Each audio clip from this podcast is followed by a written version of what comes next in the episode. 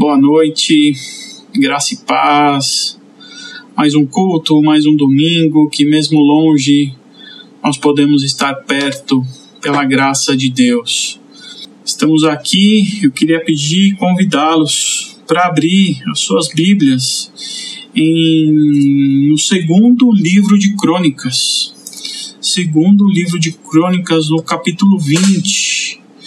Esse é o texto que eu queria ler com vocês. Na verdade, eu queria ler quase todo o capítulo 20, mas eu sei que é uma tarefa muito difícil para aprender atenção e eu quero ler do 1 ao versículo 12 para que a gente possa entender um pouco dessa história de Josafá, história essa contada no segundo livro de Crônicas, no capítulo 20 segundo Crônicas, segundo Crônicas, capítulo 20, eu vou ler do 1 ao 12. Diz assim: Depois disso, os moabitas e os amonitas, com algum dos meunitas, entraram em guerra contra Josafá. Então informaram a Josafá informaram a Josafá um exército, informaram a Josafá um exército enorme vem contra ti de Edom, do outro lado do Mar Morto, já está em Azazon Tamar, isto é, em Gedi. Alarmado, Josafá decidiu consultar o Senhor e proclamou um jejum em todo o reino de Judá. Reuniu-se, pois, o povo, vindo de todas as cidades de Judá, para buscar a ajuda do Senhor. Josafá levantou-se na Assembleia de Judá e de Jerusalém, no templo do Senhor, na frente do pátio novo, e orou: Senhor, Deus nossos, Deus dos nossos antepassados, não és tu que estás nos céus? Tu dominas sobre todos os reinos do mundo. Força e poder estão em tuas mãos, e ninguém pode opor-se a ti não és tu, o nosso Deus, que expulsaste os habitantes desta terra perante Israel, o teu povo, e adeste, e adeste para sempre Israel, o teu povo, e deste para sempre aos descendentes do teu amigo Abraão? Eles a têm habitado nela, eles têm habitado e nela construído um santuário em honra ao teu nome, dizendo: Se alguma desgraça nos atingir, seja castigado da espada, seja a peste, seja a fome, nós nos colocaremos em tua presença diante desse templo, pois nela leva o teu nome, e clamaremos a ti em nossa angústia, e tu nos ouvirás e nos salvarás.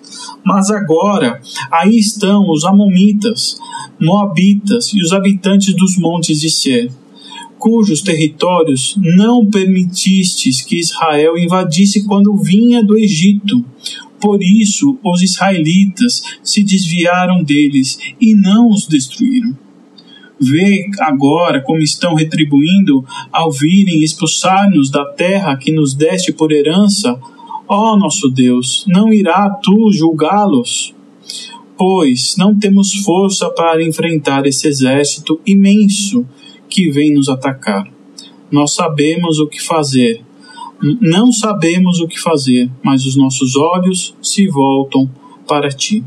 Eu quero ler o finalzinho desse versículo 12 novamente. Não sabemos o que fazer, mas os nossos olhos se voltam para ti.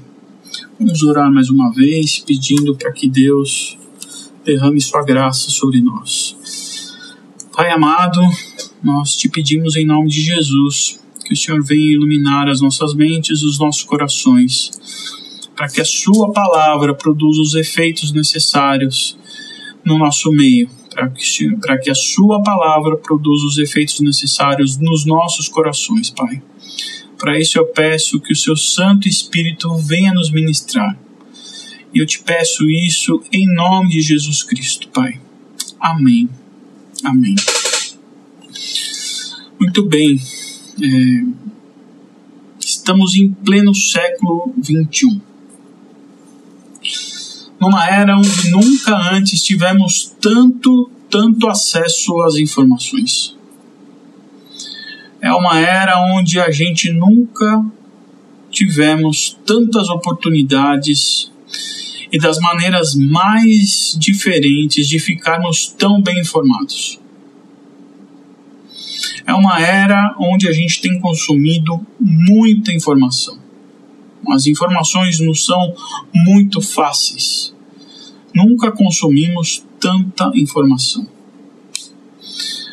A bem verdade é que isso se dá por conta da tecnologia, que também, como nunca, tem trabalhado muito a nosso favor. É graças à tecnologia que hoje nós temos as mais diversas formas de entretenimento. Graças à tecnologia, temos alçados voos cada vez mais profundo no campo das pesquisas científicas. É graças à teologia, à tecnologia também que estamos cada vez mais conectados uns aos outros. E a gente consegue perceber isso em meio à crise que nós estamos vivendo. Foi a tecnologia que viabilizou para alguns o home office. E talvez o home office vá, chegou para ficar. Muitas empresas hoje já estão estabelecendo como definitivo boa parte dos seus dias trabalhados serem trabalhados em casa. É também a tecnologia é responsável por estar construindo cada vez mais rápido. Né? A construção civil tem experimentado isso. Em 10 dias, em 10 dias, um hospital foi construído na China.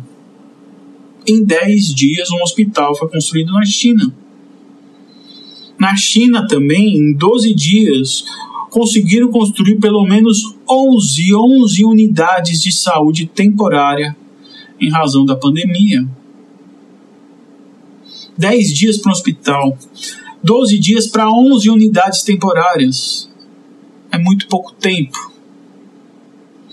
E apesar dos muitos reveses que a tecnologia nos traz, nós não temos como notar que ela tem nos trazido muitos benefícios. Essa é uma era também onde nunca antes falamos tanto sobre o que é moral, sobre moralidade.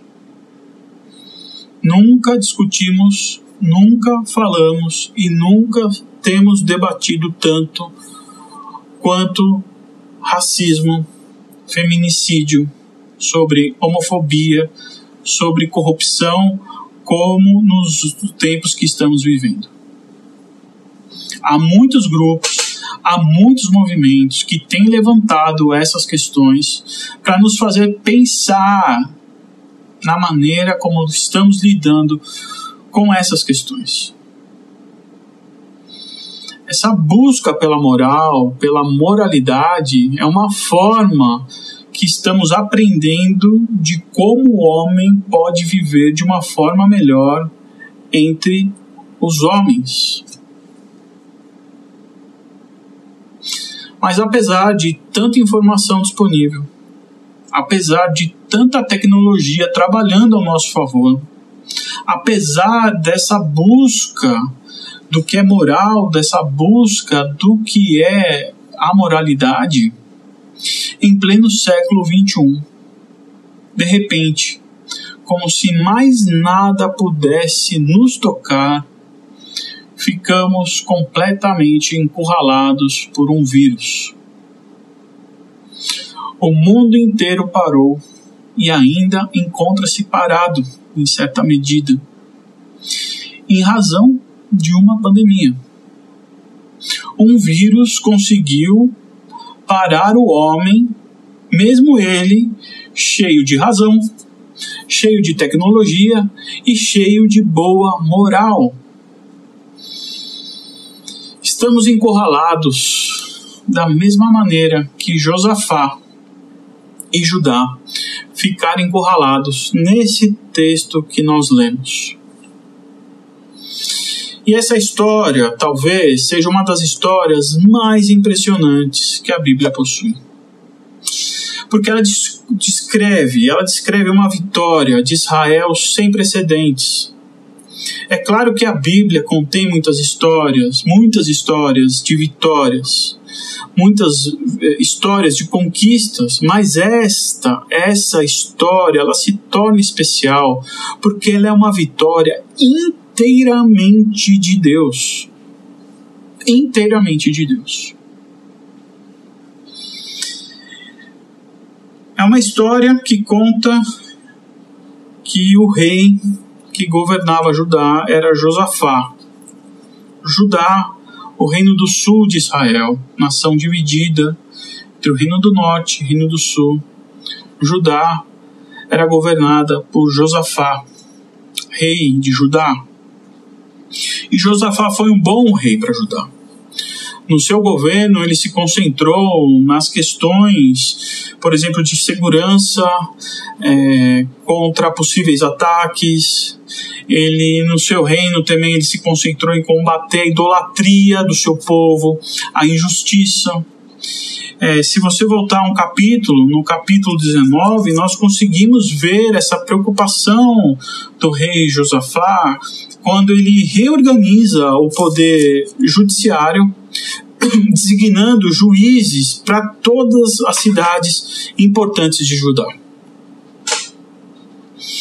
Quando está lá no fim do seu reinado, é onde acontece a história que nós lemos. Já no fim do seu reinado é onde acontece essa história que nós lemos, onde os Moabitas, os Amonitas e os Neonitas se uniram com o objetivo de invadir Judá.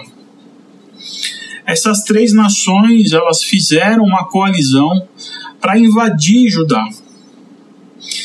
E quando esse grupo ele tá, estava a caminho de Judá, Josafá foi informado que eles estavam bem próximos, estavam cruzando o Mar Morto, e é nesse momento que o texto diz que ele teve medo. Aqui na versão NVI diz alarmado, mas nas outras versões diz que Josafá, Josafá teve medo. E Josafá, mesmo rei, teve medo. Diante das ameaças desses inimigos, ele temeu, teve medo. E geralmente, quando nós nos vemos diante de ameaças, quando nós nos sentimos encurralados, como Josafá, quando a gente percebe uma ação vindo em nossa direção, geralmente nós temos duas reações de imediato. Ou nós enfrentamos a ameaça, ou nós fugimos da ameaça. Não é assim? Diante de um cão feroz, diante de um perigo iminente que cruza o seu caminho, o que que nós fazemos? O que que você faz? Em geral, a nossa reação diante é, desse perigo iminente é de enfrentar ou de fugir. Mas o interessante nesse texto é que a reação de Josafá não foi nenhuma dessas duas possibilidades. Diante da ameaça, diante do medo, Josafá não enfrentou os inimigos e Josafá não fugiu dos seus inimigos. Diante da ameaça, diante do medo, o que Josafá fez é o que sempre devemos fazer. Josafá buscou ao Senhor. Ele se colocou em oração para saber o que tinha que fazer. Ele não se armou, ele não fugiu, Josafá orou. E isso é uma lição que nós temos que aprender aqui. Há uma lição aqui muitas vezes nós não teremos escolhas. A gente vai ter que ou enfrentar ou vai ter que fugir. Vai ser o que nós teremos que fazer: enfrentar ou fugir. Isso é uma responsabilidade nossa. Mas a oração, a oração deve ser sempre a nossa arma em todas e quaisquer circunstâncias. A oração deve ser a nossa arma em todos os momentos. Se a luta humana é uma possibilidade para nós, uma possibilidade em que nós devemos enfrentar ou correr, a luta espiritual, a batalha espiritual é uma certeza em nossas vidas. Por isso que nós devemos estar orando o tempo todo. Em uma luta, a luta humana, a gente luta com o que a gente tem em mãos. A outra luta, que é a batalha espiritual, que é a luta espiritual, nós temos que lutar e lutar com as orações. E foi através da oração de Josafá que Deus lutou por aquele povo, lutou por Josafá. E quando eu falo que lutou por todo o povo, é porque Josafá não lutou, ou jo Josafá não buscou a Deus sozinho. Josafá ele proclamou jejum para toda a Judá. Semana passada, a Letícia nos falou sobre o jejum que o jejum não é uma maneira simplesmente da gente passar fome para obter as coisas de Deus. O jejum nos serve para nos colocar na perspectiva de Deus. É uma maneira de colocar todos os nossos sentidos, todos os nossos sentimentos, todas as nossas emoções, todas as nossas preocupações alinhados com a direção de Deus. Se há de perceber que a fome é um elemento que nos maltrata, ela nos incomoda. E isso, essa incomodação, essa, essa, incomo essa maltratação, faz nos lembrar o tempo todo, todo instante, o porquê nós resolvemos separar aquele tempo e aquele momento serve para nos lembrar que é um tempo de estarmos juntos com Deus, de buscarmos a Deus, de canalizar toda a nossa atenção, toda a nossa emoção, todo o nosso trabalho para Deus naquele momento, porque nós precisamos ouvi-lo, porque nós precisamos falar com Ele. É um momento de dedicação plena e o jejum mostra no nosso corpo que nós estamos nesse momento, um momento entre o nosso Deus e o nosso eu. Josafá convoca todo o povo a jejuar. E é no momento do medo e da ameaça que Josafá então proclama esse jejum à nação. Para que todos, todos pudessem buscar o Senhor e para que todos, todos estivessem na mesma perspectiva de Deus, querendo entender os propósitos de Deus. Josafá entendia que não havia, por maneira humana, derrotar os, invasores que estavam chegando. Assim, o que ele faz, ele chama todo o povo de todas as cidades de, de Judá para se reunirem em Jerusalém, para estarem com ele no templo para que eles pudessem orar no templo. E no templo, diante de todos, Josafá começa a orar, que é a partir do versículo 6. E a oração de Josafá começa lembrando quem é que está no controle de tudo. Lembrando a todos os ouvintes, ou seja, todo o povo de Judá, quem está no comando da situação. E olha quem está no comando da situação a partir do versículo 6 ele diz: Senhor, Deus dos nossos antepassados, não és tu o Deus que estás nos céus? Deixa eu começar de novo. Senhor, Deus dos nossos antepassados, não és tu o Deus que estás nos céus? Tu dominas sobre todos os reinos do mundo. Força e poder estão em tuas mãos, e ninguém pode opor-se a ti. Não és tu o nosso Deus? Josafá está lembrando a ele e ao povo que Deus tem um plano, que Deus governa que ele está no comando, que ele está sentado no trono, que ele mantém o controle da história. Josafá está lembrando o seu povo e nos lembra a nós nesse momento que Deus é soberano, como está escrito em Provérbios 16, versículo 1. As pessoas podem fazer os seus planos, porém é o Senhor Deus que dá a última palavra. Sabemos que Deus está no, no comando faz dissipar o medo que está no nosso coração. Saber que Deus está no comando faz dissipar o medo que está no nosso coração. Saber que o Senhor, o nosso Deus, tem a última palavra, coloca Deus assentado no seu trono e não nós. Ele está no comando, não eu. Deus está no comando, não somos nós. E Josafá continua sua oração.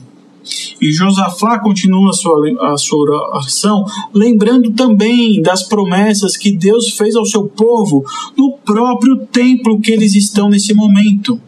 No próprio templo que eles estão nesses momentos, dita a Salomão. Mas antes vamos ver o que, o que antes de, de a gente ver o que Salomão diz, vamos ver o que o próprio Josafá diz no versículo 9. Diz assim: Se alguma desgraça nos atingir, Josafá, lembrando o povo e orando a Deus sobre as promessas de Deus.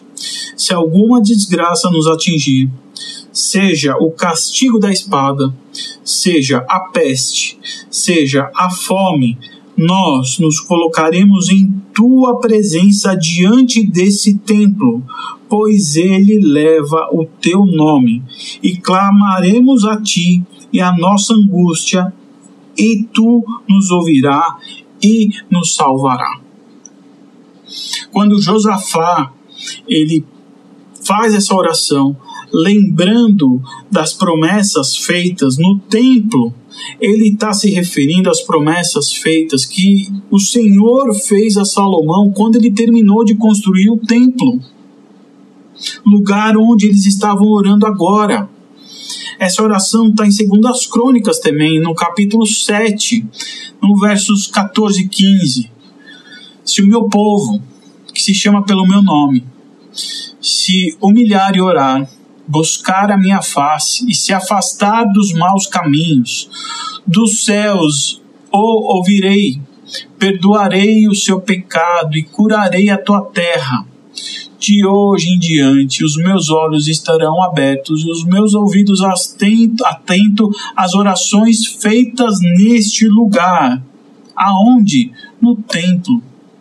E o que o Josafá faz? Faz exatamente o que Deus pediu que se fizesse. Orou, buscou a Deus. E orando, ele disse: Senhor, o Senhor prometeu se nós tivéssemos diante de alguma dificuldade, se alguma desgraça nos afligisse, e se nós, se nós nos humilhássemos, se nós orássemos, se nós nos afastássemos dos caminhos maus, o Senhor nos ouviria. E é isso que a nação está fazendo nesse momento, se humilhando, buscando a Deus. E Josafá orou. E ele orou porque ele sabia que dos céus Deus ouviria. É uma promessa de Deus para o seu povo, é uma promessa de Deus para nós, é uma promessa de Deus para nós. Se nós nos humilharmos, se nós orássemos, se nós orarmos, se nós nos humilharmos, Deus prometeu que nos ouviria. Josafá percebeu isso. E quando ele ora, quando ele está orando, no meio dessa oração, um profeta se levanta. Jaziel. Jaziel se levanta. Aqui no capítulo, no versículo 14. no capítulo no versículo 14, um profeta de Deus se levanta e traz uma mensagem de Deus a todos. Jaziel, nome do profeta. Ele diz assim: no versículo 15: Não tenham medo desses não tenham medo, nem fiquem desanimados por causa desse exército enorme, pois a batalha não é de vocês, mas de Deus. Ele diz: não tenham medo desses invasores. Essa luta não é de vocês, essa luta é de Deus, essa luta é do Senhor. A sua luta, meu irmão, minha irmã, é do Senhor. A sua luta, a sua dificuldade não é sua, ela é de Deus. Você consegue acreditar nisso? Que Deus pode assumir uma luta da qual você está enfrentando? Que mesmo encurralado, sem saída, Deus pode te livrar? Que diante das suas dificuldades da vida que a vida oferece, Deus pode te ajudar? Foi isso que o profeta disse a Josafá. Não tenha medo, porque essa luta é minha. Por intermédio do profeta, disse a Josafá para que ele não tivesse medo, porque essa luta é minha. Diante dessa palavra que Josafá recebe, ele convoca os levitas, aqueles que eram responsáveis pelos louvores, eles então começam a louvar o Senhor com suas músicas. Porque essa é uma outra coisa que nós devemos fazer a Deus: louvá-lo. Louvá-lo, seja em qual momento for. O louvor faz com que a gente fique confiante no Senhor, porque no louvor, no louvor, no louvor nós somos lembrados quem é Deus e como ele age no nosso meio. E foi isso que aconteceu com o povo. Eles se encheram de coragem e foram para o deserto enfrentar os inimigos. Josafá lhe escolhe algum dos homens para irem à frente nessa batalha, para ir louvando a Deus. E no versículo 22 diz que quando eles começaram a cantar, Deus criou uma emboscada para o exército inimigo. Vale lembrar que era uma colisão de três povos. E aqueles três povos começaram a se enfrentar. Eles começaram a se desentender e começaram a lutar entre eles, até que não restou mais ninguém. Quando os homens de Judá chegam ao ponto de observação, que está lá no versículo 24, eles só conseguiam enxergar corpos. Todos haviam morrido. Todos. Todos. Josafá se surpreende, porque sem lutar, sem disparar uma flecha sequer, sem tirar uma espada da bainha, todos os inimigos foram derrotados. O único trabalho que Josafá teve junto com seu povo foi de recolher todos os despojos de guerra. A quantidade de equipamento era tão grande que eles demoraram três dias para coletar tudo. É impressionante isso impressionante. Eles, sem lutar, sem espada, sem sujar as mãos de sangue, eles recolheram todos os despojos de guerra. Eles derrotaram os inimigos, que parecia uma missão impossível, e voltaram para Jerusalém e lá louvaram mais e mais e mais o Senhor.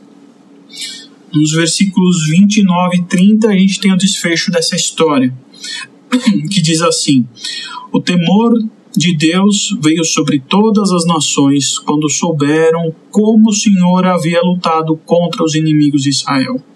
E o reino de Josafá manteve-se em paz, pois o seu Deus lhe concedeu paz em todas as suas fronteiras.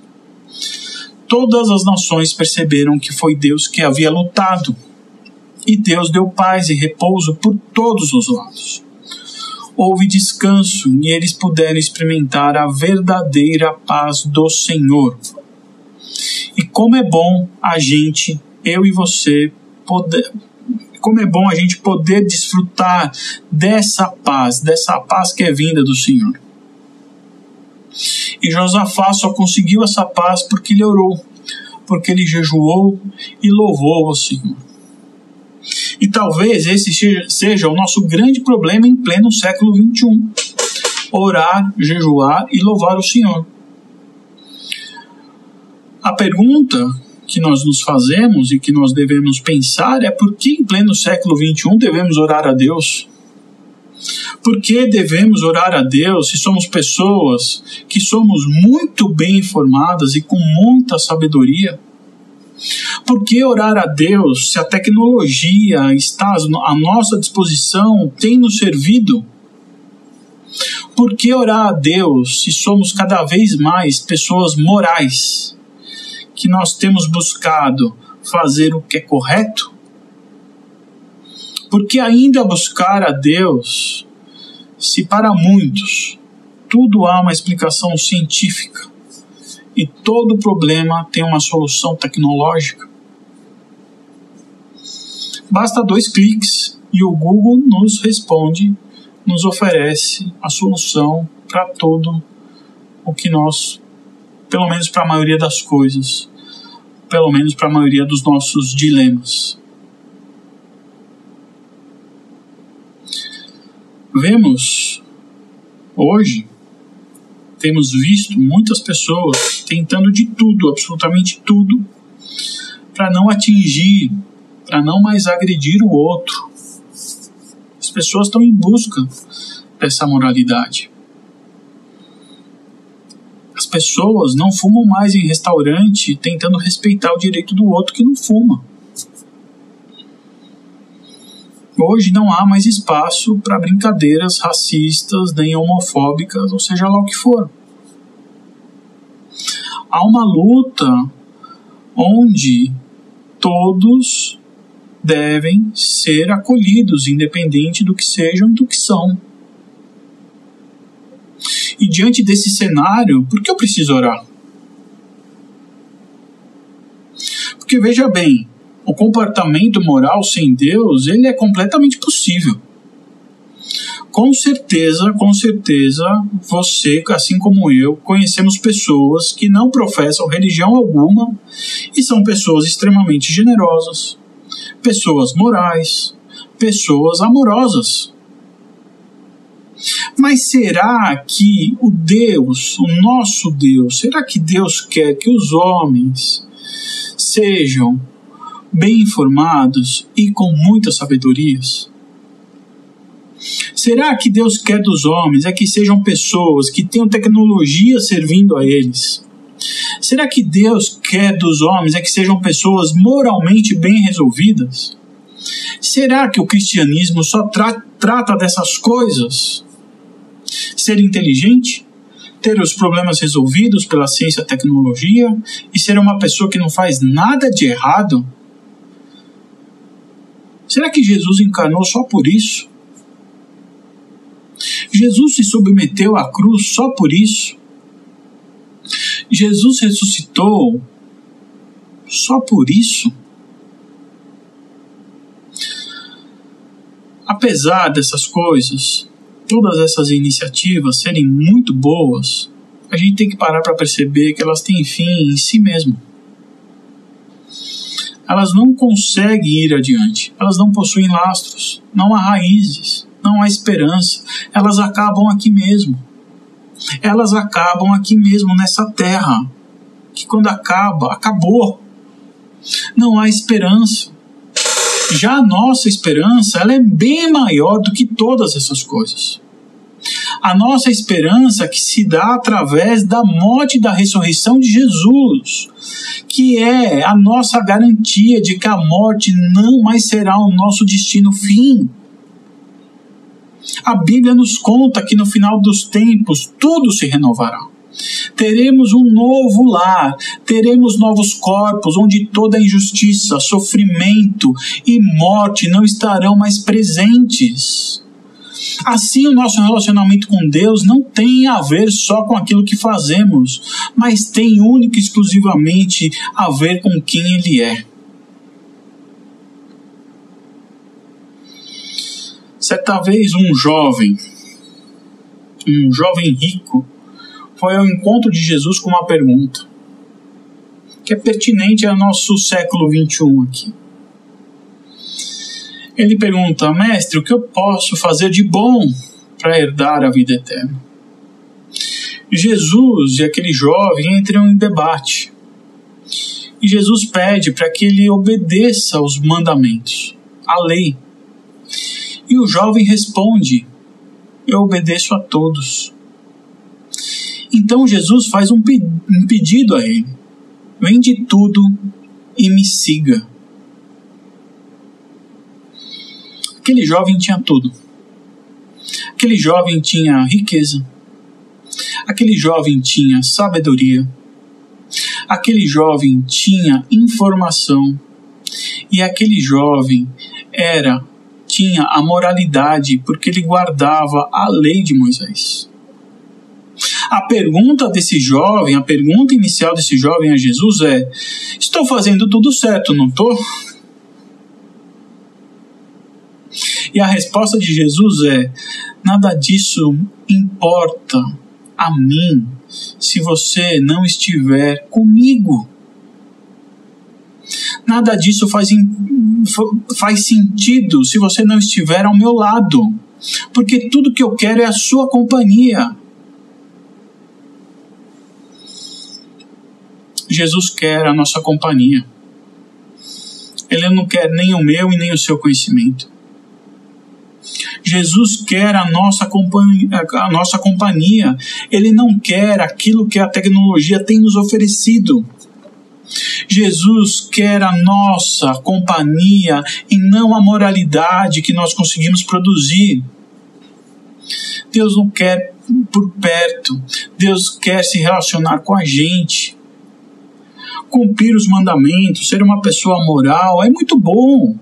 Claro que é bom você não atingir o outro, é muito bom você respeitar o outro, mas sem a companhia de Jesus, do que adianta? O que fazer com ela depois que tudo se for? É isso que a gente vê na história de Josafá. Um Deus que quer se relacionar com o seu povo. Um Deus que, através da intimidade, da comunhão, abre espaço diante da sua vontade. É a oração.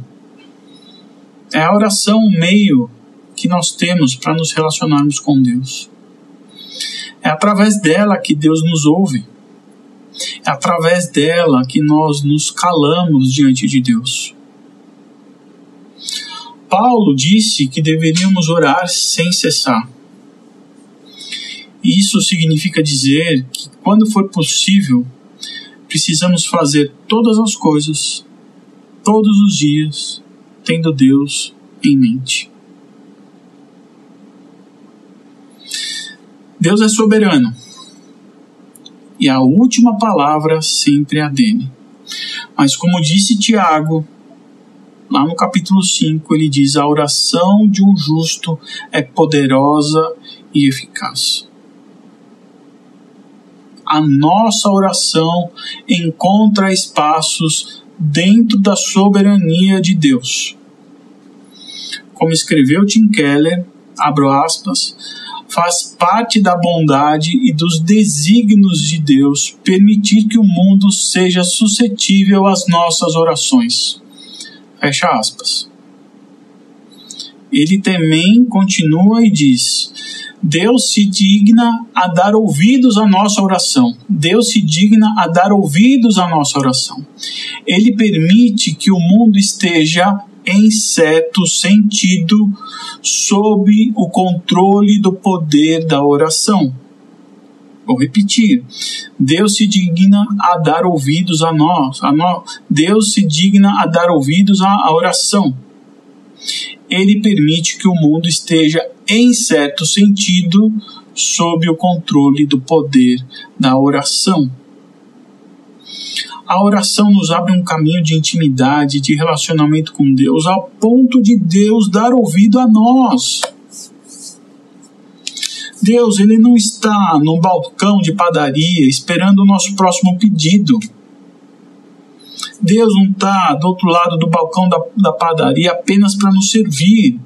Deus, Ele está sentado à mesa, esperando a nossa comunhão, esperando a nossa intimidade, nos esperando por um encontro. Ele reservou uma mesa para nós, esperando só que a gente sente a essa mesa. E quando a gente senta a essa mesa, há um mundo de possibilidades.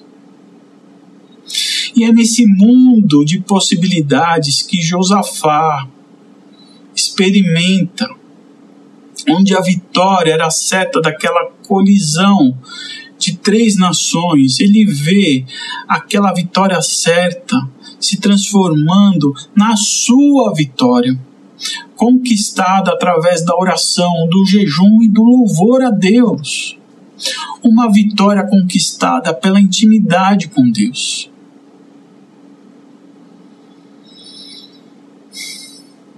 termino dizendo que talvez você tenha acabado de receber a notícia que os inimigos acabaram de atravessar o Mar Morto. Talvez nesse exato momento você tenha perdido as esperanças e não sabe mais o que fazer. Talvez o medo tenha tomado conta de você mas eu quero lembrá-lo, lembrá-la de que Deus está no comando. Deus está no controle. Lembre-se que Ele sempre vai permanecer no controle. Lembre-se que a história de Josafá não houve quem pôde lutar com um Deus que é soberano sem se machucar. Lembre-se do que nos resta fazer diante de um Deus soberano é nos humilharmos diante dele. Porque não importa o quanto você sabe, não importa o quanto você faz, não importa aquilo que você é. Ele quer você, só você, ele quer se relacionar com você. Mas para isso precisamos deixar que ele tome o controle das nossas vidas, da minha e da sua vida porque Ele quer lutar as nossas lutas, Ele quer lutar a sua luta, mas temos que permitir que Ele lute por nós. Ore, busque ao Senhor e deixe Deus lutar as suas lutas. Deixe Ele lutar sem que você precise colocar a mão na espada. Afinal de contas, ele já lutou por você.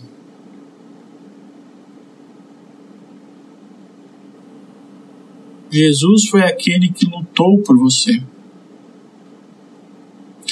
Jesus enfrentou a cruz e lutou para vencer a morte por nós. Foi na cruz que Jesus lutou a sua mais terrível batalha. Batalha essa que era nossa. Porque era nós, era nós que estávamos condenados. Era nós que estávamos encurralados pelo inimigo, pelo adversário, condenados à morte.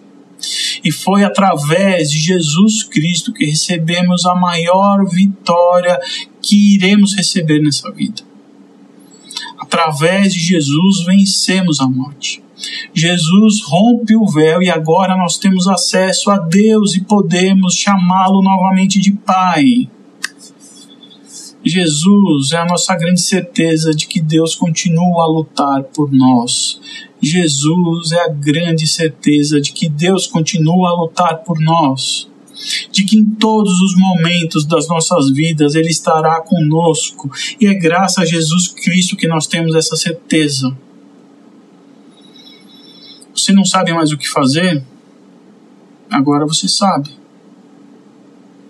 O que você deve fazer é colocar os olhos em Jesus. Ele é o mestre das batalhas. Que a gente sempre se lembra do que Josafá disse na sua oração.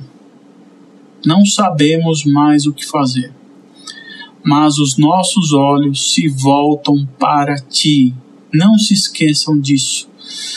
Não sabemos o que fazer, mas os nossos olhos se voltam para ti. É isso que nós temos que ter em mente. Essa deve ser a nossa oração. Que mesmo quando não sabemos mais o que fazer, a única certeza é que os nossos olhos deva estar no Senhor, que os nossos olhos deva estar em Jesus Cristo, buscando em oração, em louvor. Feche os seus olhos, eu quero orar com você. Senhor Jesus, Deus e Pai, Senhor é soberano, o Senhor tem o controle, o Senhor tem a última palavra, o Senhor está assentado no seu trono e de lá nós não queremos tirá-lo, Pai. O Senhor está no céu. Sabemos que o Senhor não está cochilando. Sabemos que o Senhor sabe cada detalhe das nossas vidas, Pai. Reconhecemos a Sua autoridade, reconhecemos o Seu poder, reconhecemos que nós não somos nada sem Ti, Pai. O que eu te peço, Deus, é que o Senhor coloque no nosso coração essa sabedoria de quem é o Senhor, de que o Senhor quer se relacionar intimamente conosco. Que apesar de tudo que nós sabemos, de apesar dos avanços tecnológicos, apesar da moralidade estar presente na nossa cultura, isso não o substitui, Deus. Nós queremos caminhar com o Senhor, nós queremos sentir a Sua presença, nós queremos orar, estar diante de Ti, Pai. Nós queremos estar sentado nessa mesa da comunhão. Nós não queremos um Deus que nos sirva o tempo todo. Nós queremos um Deus que é a nossa companhia agradável, Pai. Isso só é possível porque o Senhor nos deu Jesus Cristo. E eu quero te agradecer por ele, Pai. Por todo o plano perfeito, por toda a obra realizada na cruz. Muito obrigado, Pai. Muito obrigado, Senhor que o Senhor coloque em nós esse desejo da oração. Que o Senhor coloque em nós esse desejo da disposição de estarmos todos os dias conectados a Ti, buscando a Sua face, Deus. Nos encha com a Sua paz, porque as nossas lutas são lutas do Senhor. Faz com que nós possamos escolher as nossas lutas, as lutas da qual o Senhor sempre irá batalhar faça com que a gente largue mão das lutas que são apenas nossas, que não são suas, que nós as escolhemos.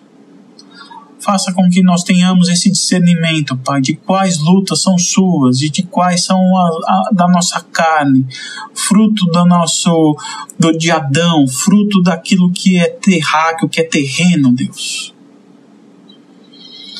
Em nome de Jesus, Pai que o Senhor alcance todas as pessoas em dificuldades, todas as pessoas, todos os nossos irmãos, todos os meus irmãos encurralados na vida, em situações onde, que onde eles não saibam mais o que fazer, Deus. Dê um sinal a eles, para que eles possam colocar os olhos em Ti, para que eles possam perceber que Jesus Cristo já morreu por essa luta, que Jesus Cristo já morreu por essa dificuldade, Pai. Em nome de Jesus que eu oro. Em nome de Jesus que nós te pedimos, Pai. Amém. Amém. Irmãos, muito obrigado. Que você tenha uma boa semana. Que você tenha um tempo de oração com Deus.